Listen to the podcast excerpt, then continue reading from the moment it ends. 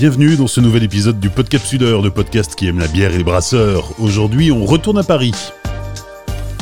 Saison 2, épisode 11, la brasserie Bap Bap à Paris. J'ai rendez-vous avec Édouard Minard, l'un des fondateurs de la brasserie Bap un nom rigolo qui signifie tout simplement brasser à Paris, bu à Paris. Cette jeune brasserie qui a démarré son activité en avril 2015 devrait atteindre les 5500 hectos à la fin de l'année. Un résultat d'autant plus bluffant que la quasi-totalité de la production est bu à Paris, c'est-à-dire ne part jamais au-delà du périph' parisien. Derrière cette brasserie, trois amis d'enfance, Edouard Minard. Alors Bab Bab, c'est euh, une aventure de trois copains bordelais qui euh, se sont passionnés pour la bière sur le tard, pas euh, pas avec leurs origines bordelaises malheureusement. Et, et voilà, et on a eu envie de créer notre propre brasserie dans Paris, qui à l'époque était une ville où il y avait très peu d'offres locales, et donc on a, envie de faire découvrir cette culture craft aux gens de Paris, tout simplement. Trois Bordelais, copains d'enfance, et puis à la fin des études, vous partez en, voyage à l'étranger. Ta destination à toi, ça a été les États-Unis, et, et c'est là que tu as finalement découvert la bière. 2004, euh, arrivé à New York, et là c'est la claque des bières houblonnées, quoi, tout simplement. IPA, euh, IPA, IPA. Euh, J'avais jamais entendu parler. Il y en a déjà beaucoup. La tendance a continué à s'accélérer au fil des années, mais euh, voilà, du, du, Brooklyn Brewery, euh, Six Point à l'époque qui était qui était en train de se lancer localement, et puis déjà à la gage qui était là aussi qu'on trouvait pas mal à New York. Et, et, voilà, c'est une révélation. et puis dès qu'on voyage aux États-Unis, pareil, chaque région, chaque ville a sa à sa poignée de brasserie euh, qui est déjà installée euh, avec euh, des taprooms, des brewpubs et donc voilà un super produit qu'on se met à adorer, quoi, tout simplement. vous décidez de créer une brasserie, mais en même temps, c'est un parcours du combattant qui commence parce que installer une brasserie dans Paris, c'est pas gagné d'avance. Non, bah c'est le, c'est à la fois le challenge, euh, le côté un peu excitant de dire euh, on, va réussir à faire un truc qui est pas simple, mais effectivement, euh, voilà, Paris, une ville très dense, les mètres carrés sont rares. la, la, hauteur sous plafond pour mettre des cuves est pratiquement inexistante parce que c'est pas une ville qui a un passé industriel très très important, en tout cas pas dans le centre. Énorme galère pour trouver un bâtiment, euh, énorme galère pour convaincre euh, des banquiers de nous suivre, euh, voilà, sur un, un, projet brasserie qui, euh, en, en 2012-2013, c'était c'était pas un secteur qui était aussi florissant et peut-être en vue du grand public que ça ne l'est aujourd'hui. Donc, on a eu de la chance, on va dire, de pouvoir le faire. Quand tu dis énorme galère pour retrouver un, un, un lieu pour s'installer, euh, c'est quand même deux ans et demi de recherche. Euh, ça, ça, paraît complètement euh, démesuré. Voilà, pour mettre des cuves, il faut de la hauteur sous plafond, il faut de la résistance au sol, hein, parce qu'on n'a pas envie que ça passe au travers et que ça se retrouve sur le quai du métro. On avait en tête une salle de brassage de 20 hectos, donc un, un nombre de mètres carrés incompressible à trouver. Les deux ans et demi, en fait, ont été jalonnés de pistes qui semblaient, euh, il y, en a il y y en a pas eu beaucoup, mais il y en avait peut-être trois ou quatre bonnes pistes euh, qui se sont espacées, euh, on va dire de manière rythmée, qui fait qu'on n'a jamais perdu espoir. Euh, effectivement, si euh, si on avait au-delà de ces deux ans et demi, si ça s'était pas fait ici, je pense qu'on aurait élargi notre périmètre en disant bon bah on va se mettre en région parisienne ou ou, ou, ou, ailleurs. Mais, euh, mais voilà, la, la, base aussi, c'était qu'on avait ce nom, euh, ce concept de dire, euh, voilà, on veut une, une, bière qui est brassée à Paris. Et à Paris, pour nous, c'était pas à 50 bornes de Paris. C'était vraiment un truc auquel les Parisiens pouvaient aller toquer et visiter et voir les cuves et rencontrer l'équipe, etc. Donc, on a, on a maintenu ce ce, ce, ce, cahier des charges, on va dire. Mais effectivement, je pense que si, on aurait peut-être perdu espoir euh, au-delà de ces deux ans et demi, ça s'était pas fait euh, rue Saint-Maur dans le 11e. Quoi. parce qu'il fallait qu'elle soit brassée à Paris pour pouvoir ensuite être bue à Paris, d'où euh, le nom Bab Bap, le nom de la brasserie. Euh, 79 rue Saint-Maur dans le 11e arrondissement, et là c'est un peu le c'est un peu le, le, le, le, lieu miraculeux parce que bah, tout colle quoi. Mmh. Ouais, là c'est vraiment le, la pépite avec un lieu qui est qui est très grand, voire même trop grand. Donc on l'a on l'a, on l'a partagé même avec d'autres entreprises qui ont, qui ont sous-loué des bureaux et du, du stockage chez nous.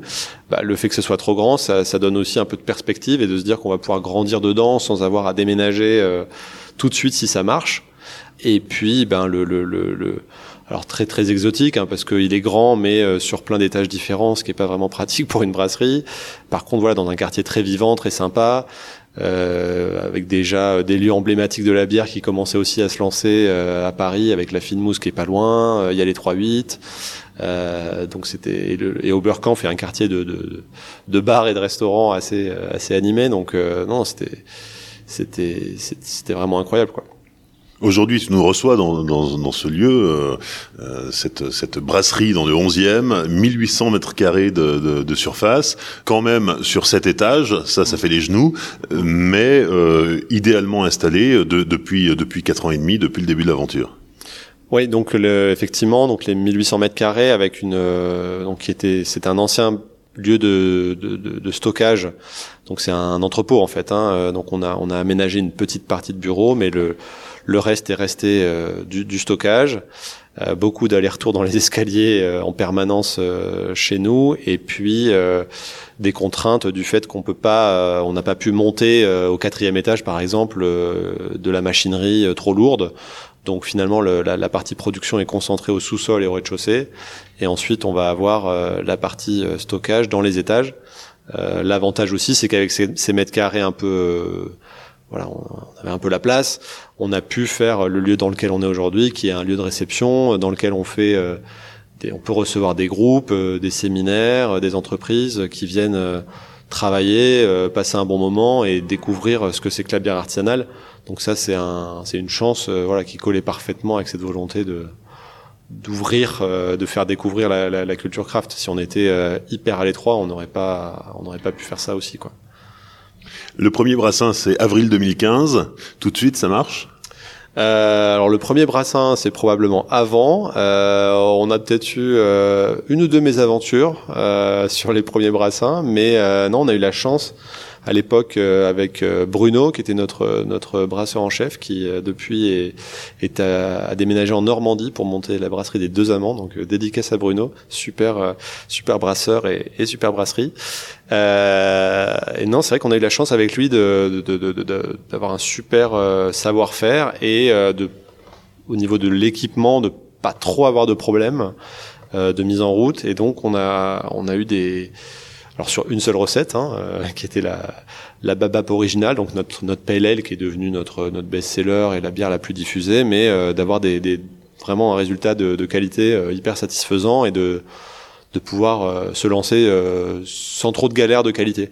après, on en a eu. Hein, là l'aventure de la de, de, la brasserie est, est, jalonnée de, de, problèmes techniques, de, de, surprises plus ou moins bonnes.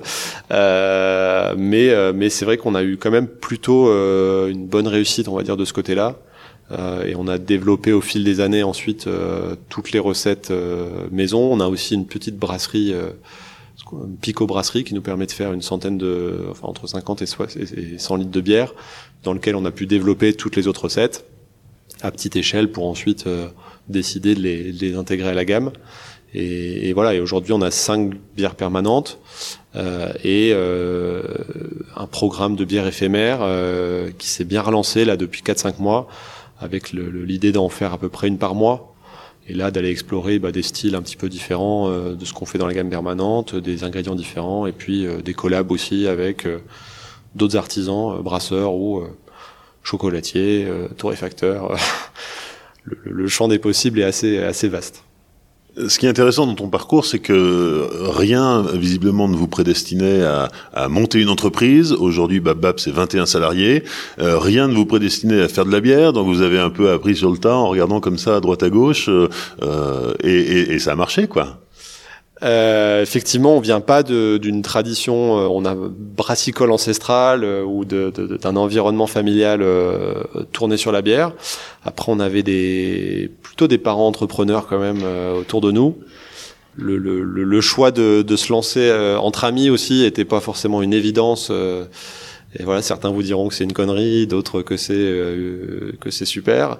Euh, nous, ça a très bien marché. Euh, on a eu beaucoup de chance aussi sur les recrutements, parce que je parlais de Bruno tout à l'heure, mais on a une équipe qui a qui a cartonné tout de suite, et c'est aussi un des gros facteurs de de succès chez Babab, c'est que on a pu compter sur des, des, pépites, on va dire, au niveau humain qui ont fait qui ont fait décoller cette boîte. Hein. On n'a on a, on pas fait ça uniquement avec Archibald.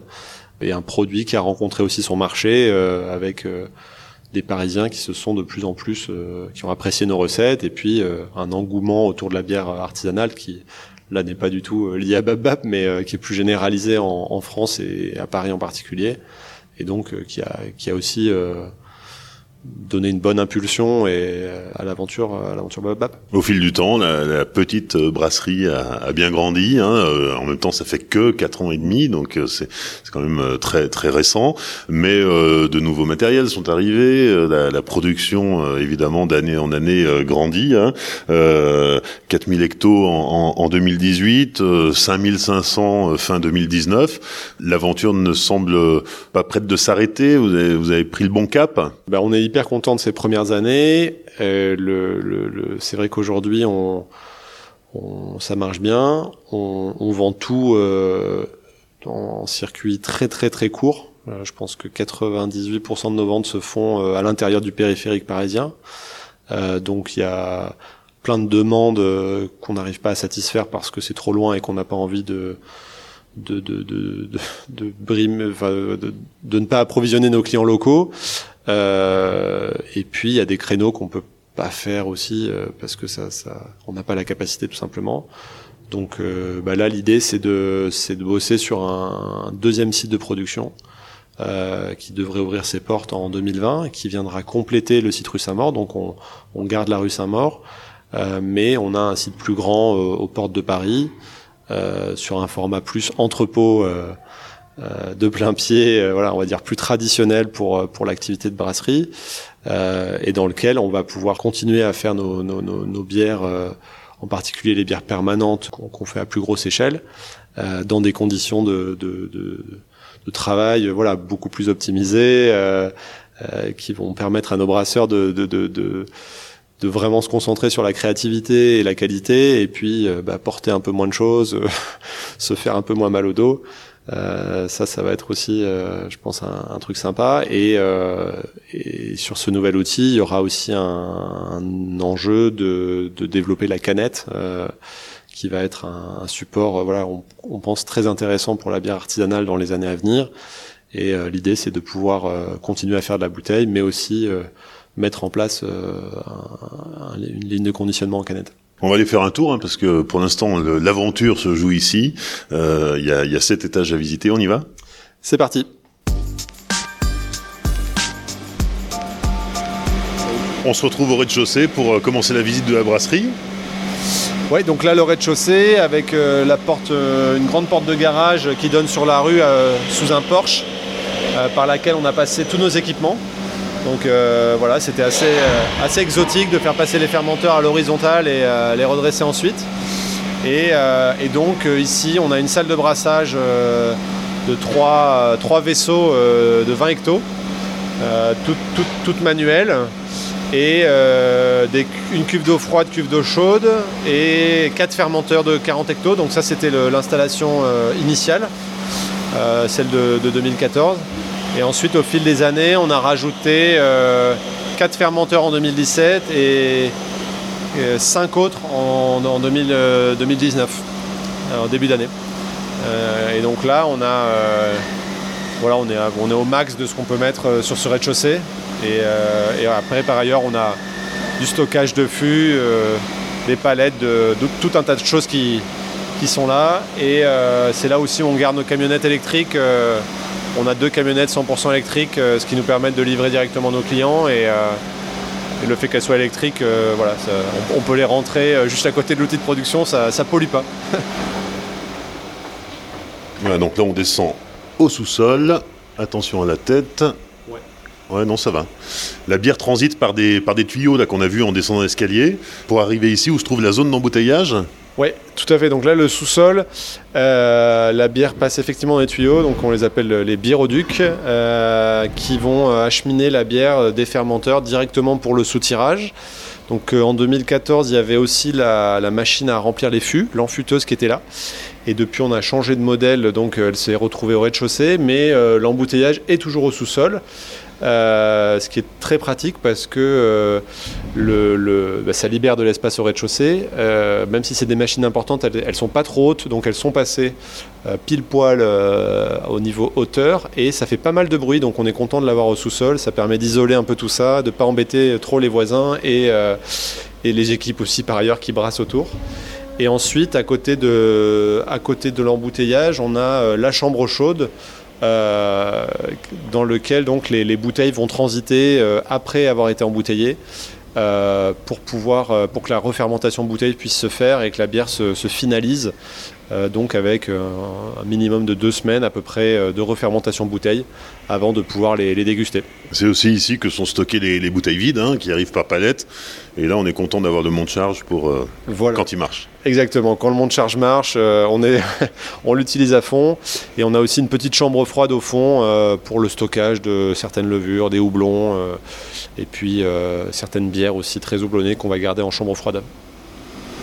Alors après le sous-sol, là on vient de, grimper les escaliers, on est au premier étage et on, a, on est au-dessus au-dessus des cuves, au-dessus des fermenteurs. Oui, donc là, c'est le, premier étage, c'est celui qu'on a découpé partiellement pour pouvoir faire passer les, cuves en hauteur. Donc sur une première, euh, une première moitié en 2014 et on a complété en, 2017 euh, pour l'ajout des fermenteurs successifs. Et sur la partie qui est restée, on, a, on fait du stockage, euh, du stockage de, bouteilles. voilà, et c'est aussi sur cette passerelle qu'on fait nos visites euh, comme ça, ça permet aux gens de, très bien voir l'installation et euh, sans être les pieds dans la flotte euh, ou trop proche d'éléments un peu qui pourraient être dangereux. Et, voilà, là on a une bonne vision et c'est plutôt, plutôt agréable. Quand on disait tout à l'heure qu'au bout de deux ans et demi, vous aviez trouvé le local idéal, c'est vrai puisque c'est un bâtiment qui est construit en, structure métallique et que bah, sans faire n'importe quoi, on peut faire à peu près tout ce qu'on veut c'était la, condition, euh, la découverte un peu euh, en visitant ce bâtiment, c'est que la hauteur sous plafond qu'on recherchait euh, n'était pas là dès le début, mais qu'effectivement cette structure métallique permettait ce type de découpage pour créer de la hauteur finalement sur une partie suffisante pour nous permettre de mettre les cubes. Donc le métal, c'est ça a pas mal de charme puisqu'on a des grosses poutres rivetées, un peu style style Eiffel, un peu industriel, qui sont plutôt jolis. Euh, il y a ce côté très modulable. Après, les contreparties, c'est qu'on ne peut pas euh, mettre en hauteur euh, dans les étages des, machineries qui sont trop importantes en poids. Donc on peut stocker des palettes, mais pas forcément des cuves. Et le métal n'est pas un très bon isolant. Donc en hiver, en été, on a des fluctuations de, température où parfois on, on doit mettre un gros pull pour bosser ou au contraire avoir toutes les fenêtres ouvertes pour avoir un peu d'air. Donc euh, il y a des, avantages et des inconvénients, mais c'est plutôt, on va dire, beaucoup d'avantages pour nous. Ouais, ouais, Alors un petit tour par le, par le labo, il se passe quoi ici? Alors là, c'est l'antre des, brasseurs. Euh, c'est là où les brasseurs travaillent, euh, créent les recettes, et puis vont faire tout ce qui est suivi de, qualité. Donc les, tests, les tests de, de, brassage, et puis euh, ben voilà, compiler les, données et s'assurer que euh, la bière euh, évolue bien comme il faut au fil des, au fil des semaines avant d'être commercialisée. Ça se contrôle comment?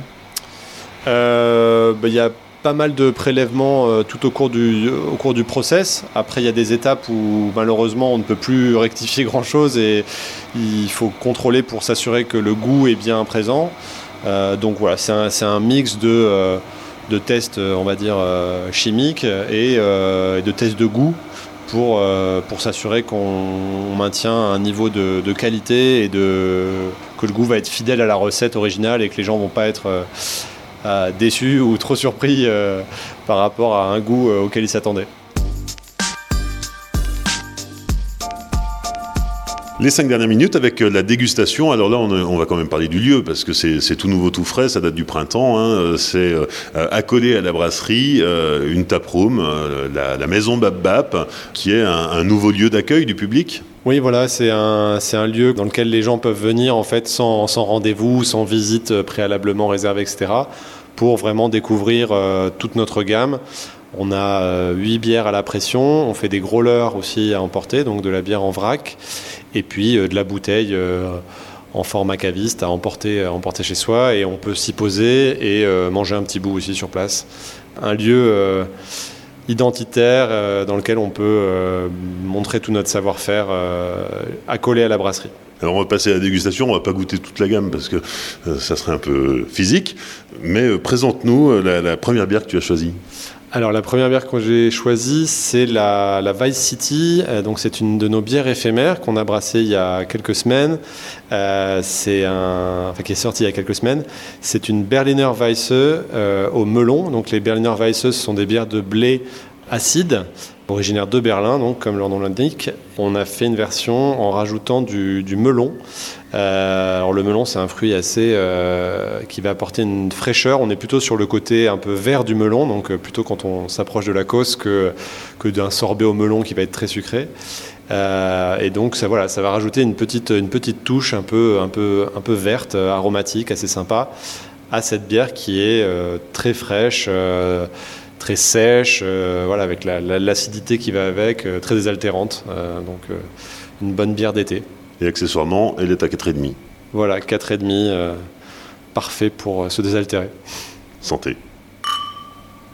À l'œil, on a une, bière qui est très très claire, hein, une base maltée avec du blé, de l'orge, pas du tout torréfié. Donc quelque chose d'assez doré, doré clair. Euh, relativement limpide. Et le nez est assez, subtil, c'est pas, pas un nez très puissant, parce qu'on est sur quelque chose, euh, c'est pas très houblonné, là c'est pas vraiment ça l'intérêt de cette bière. On a le côté céréalier, l'acidité aussi qui va commencer à ressortir au nez, euh, et qu'on va retrouver en bouche évidemment. Donc là, en, entrée de bouche, on a vraiment le côté frais, un peu explosif, acidulé de, des ferments lactiques qui ont acidifié la bière.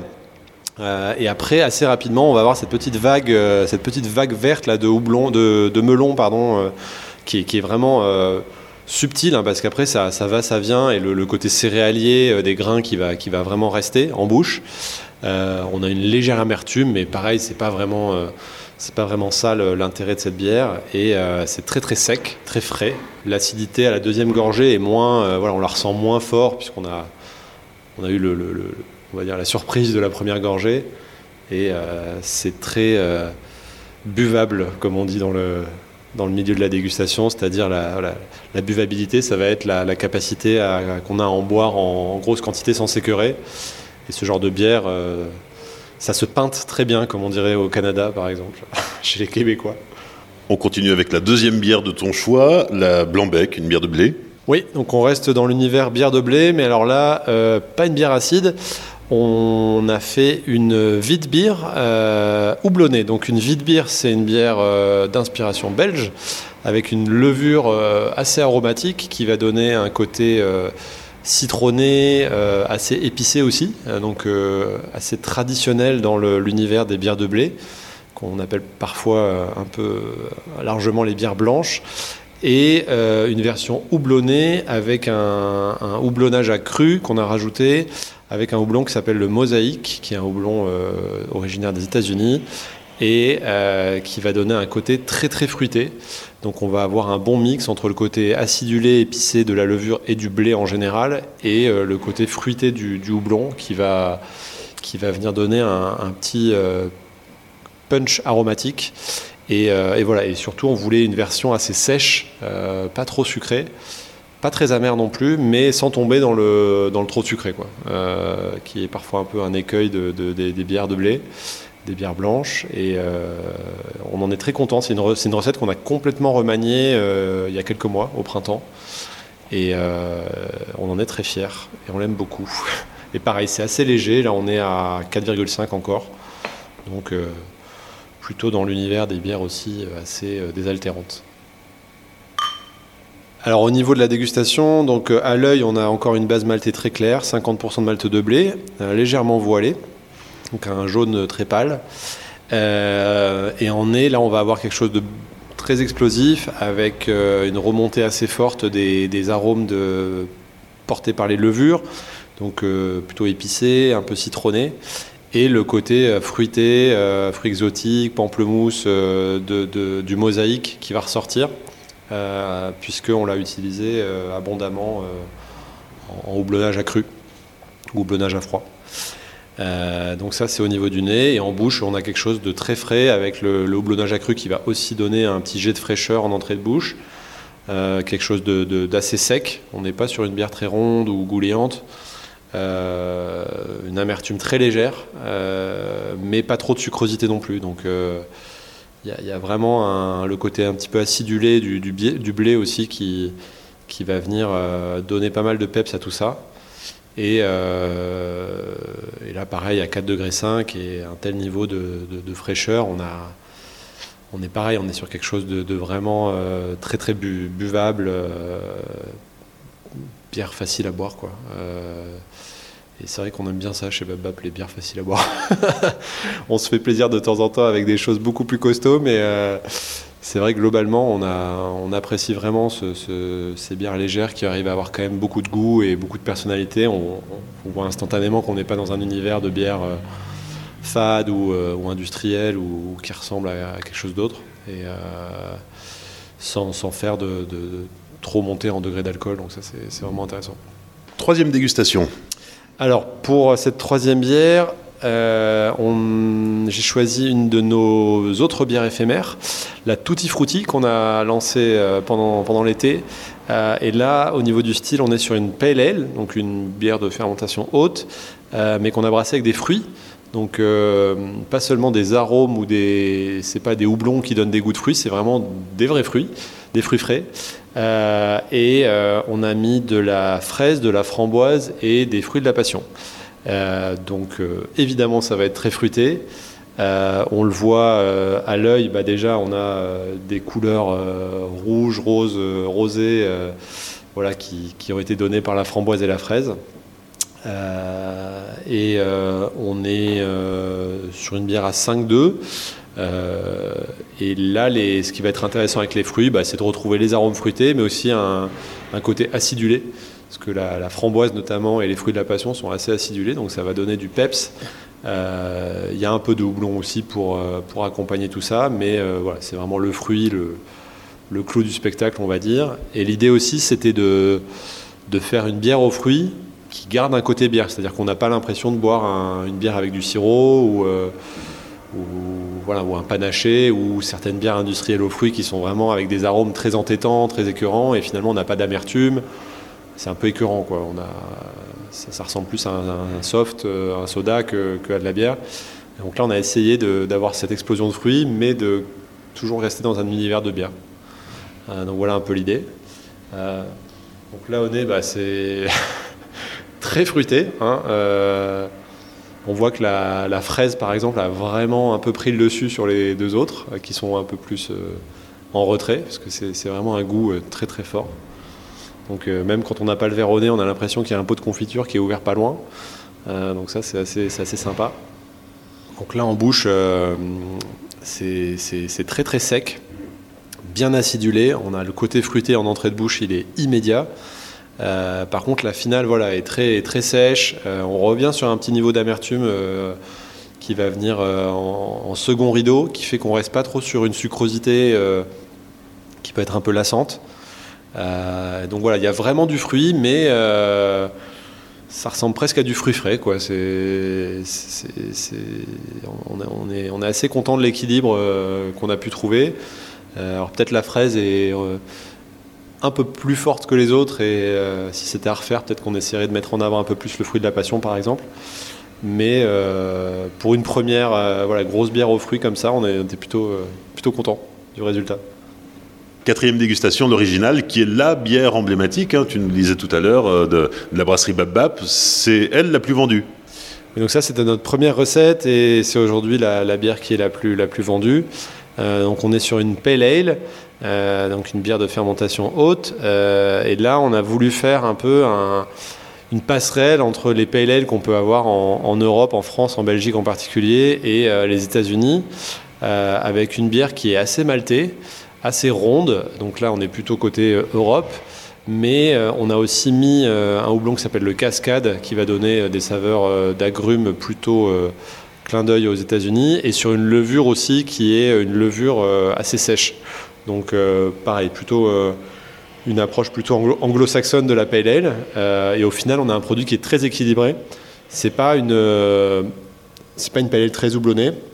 Elle n'est pas houblonnée à cru, par exemple. mais il y a un bel équilibre. Il y a des belles notes de malt, de caramel.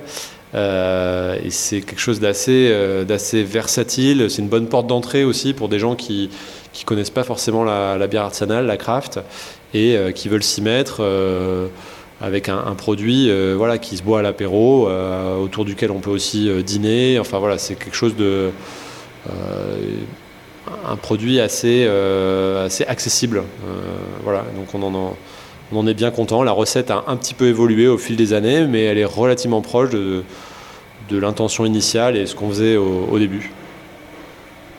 Donc au niveau de la dégustation, euh, à l'œil, ben, on, a, on a une bière un peu plus foncée que, ce qu'on a dégusté avant, avec euh, euh, la présence de maltes spéciaux caramélisés, donc qui ont été cuits après avoir été séchés par la malterie et qui vont donc foncer la couleur et puis aussi apporter des, touches de, caramel, des notes de, de grillé. donc on a un un cuivré, euh, enfin doré un peu foncé, on va dire, au niveau de la couleur. Au niveau du nez, on est vraiment sur un univers euh, euh, assez classique de la bière, avec pas mal d'arômes de malt, un côté légèrement caramélisé, un peu de houblon quand même, avec le côté un peu agrume du cascade, mais qui est vraiment plutôt soft par rapport à, ce qu'on peut avoir sur des PLL plus houblonnés. Et en bouche, on va avoir quelque chose d'assez euh, d'assez équilibré, assez soyeux. Pas mal de rondeur aussi. Euh, c'est moins sec, moins tendu que la blanc-bec qu'on a pu boire avant. Euh, avec une. Bah, c'est un peu plus gourmand aussi, on est à 5 degrés 8, donc on a gagné quand même pratiquement 2 degrés d'alcool. et ça, ça va donner aussi du corps. donc il y a plus de corps, plus de rondeur, de richesse. On a quand même une amertume qui est assez sympa euh, en fin de bouche euh, pour euh, justement ne pas finir sur quelque chose de trop, sucré et écœurant. Et vraiment, les notes de malt sont, assez présentes. Ça a vraiment un goût de pain, de pain grillé. et là, on est à. Il y a un peu, de blé dedans, mais c'est surtout du malt d'orge.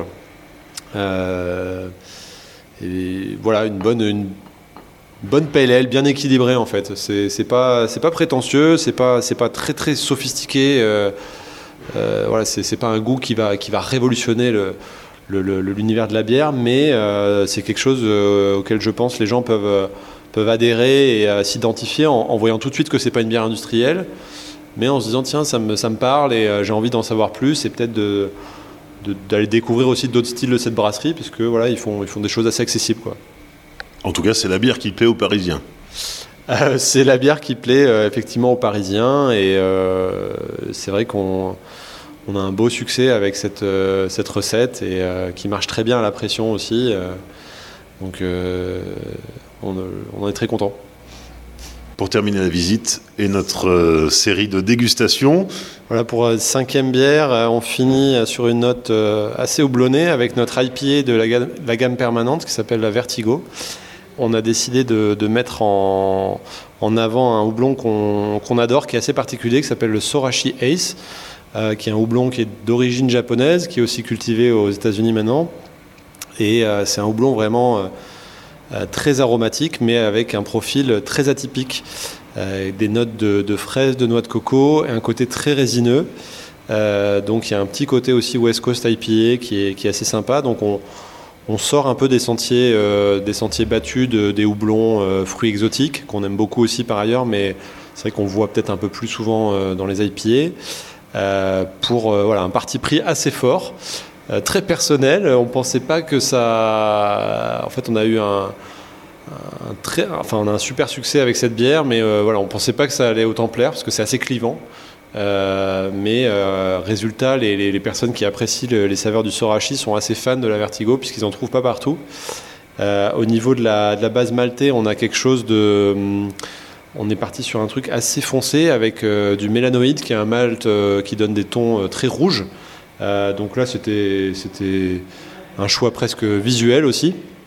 Et puis quelques petites notes cara aussi qui vont venir contrebalancer les notes résineuses du Sorachi. donc voilà, on a une, jolie bière à, à, 6 degrés, donc qui est plutôt pas trop forte pour une IPA et une belle base, voilà, une jolie couleur très très rouge. Au nez, ça va être vraiment là le Sorachi qui ressort fort, avec des notes voilà, de, danette, un peu de, coco, de, résine. Et là, en, bouche, vraiment, c'est. Il y a un parti pris euh, très fort au niveau du goût, euh, avec une explosion de saveurs euh, et, une amertume qui n'est pas forcément d'entrée de bouche, c'est plutôt une amertume de, de, deuxième gorgée, on va dire, qui remonte du fond de la gorge et qui va s'installer pour durer vraiment longtemps. Il y a une grosse, grosse longueur en bouche au bout de la deuxième gorgée. Ce qui est très bien parce que pour une IPA, voilà, il faut que ça, faut que ça faut que ça dure. Il y a beaucoup de houblons. Donc euh, il y a quelques houblons amérisants en plus. On a du, Magnum, du Summit. Mais le, voilà, le, gros de l'expérience gustative est fait par le, par le Merci à Edouard Minard de s'être prêté au jeu de l'interview et de nous avoir permis de découvrir la brasserie Bab en plein cœur du quartier Oberkampf dans le 11e arrondissement de Paris. Rendez-vous sur les réseaux sociaux du Podcapsuleur, Facebook, Twitter, Instagram pour découvrir cette brasserie en images.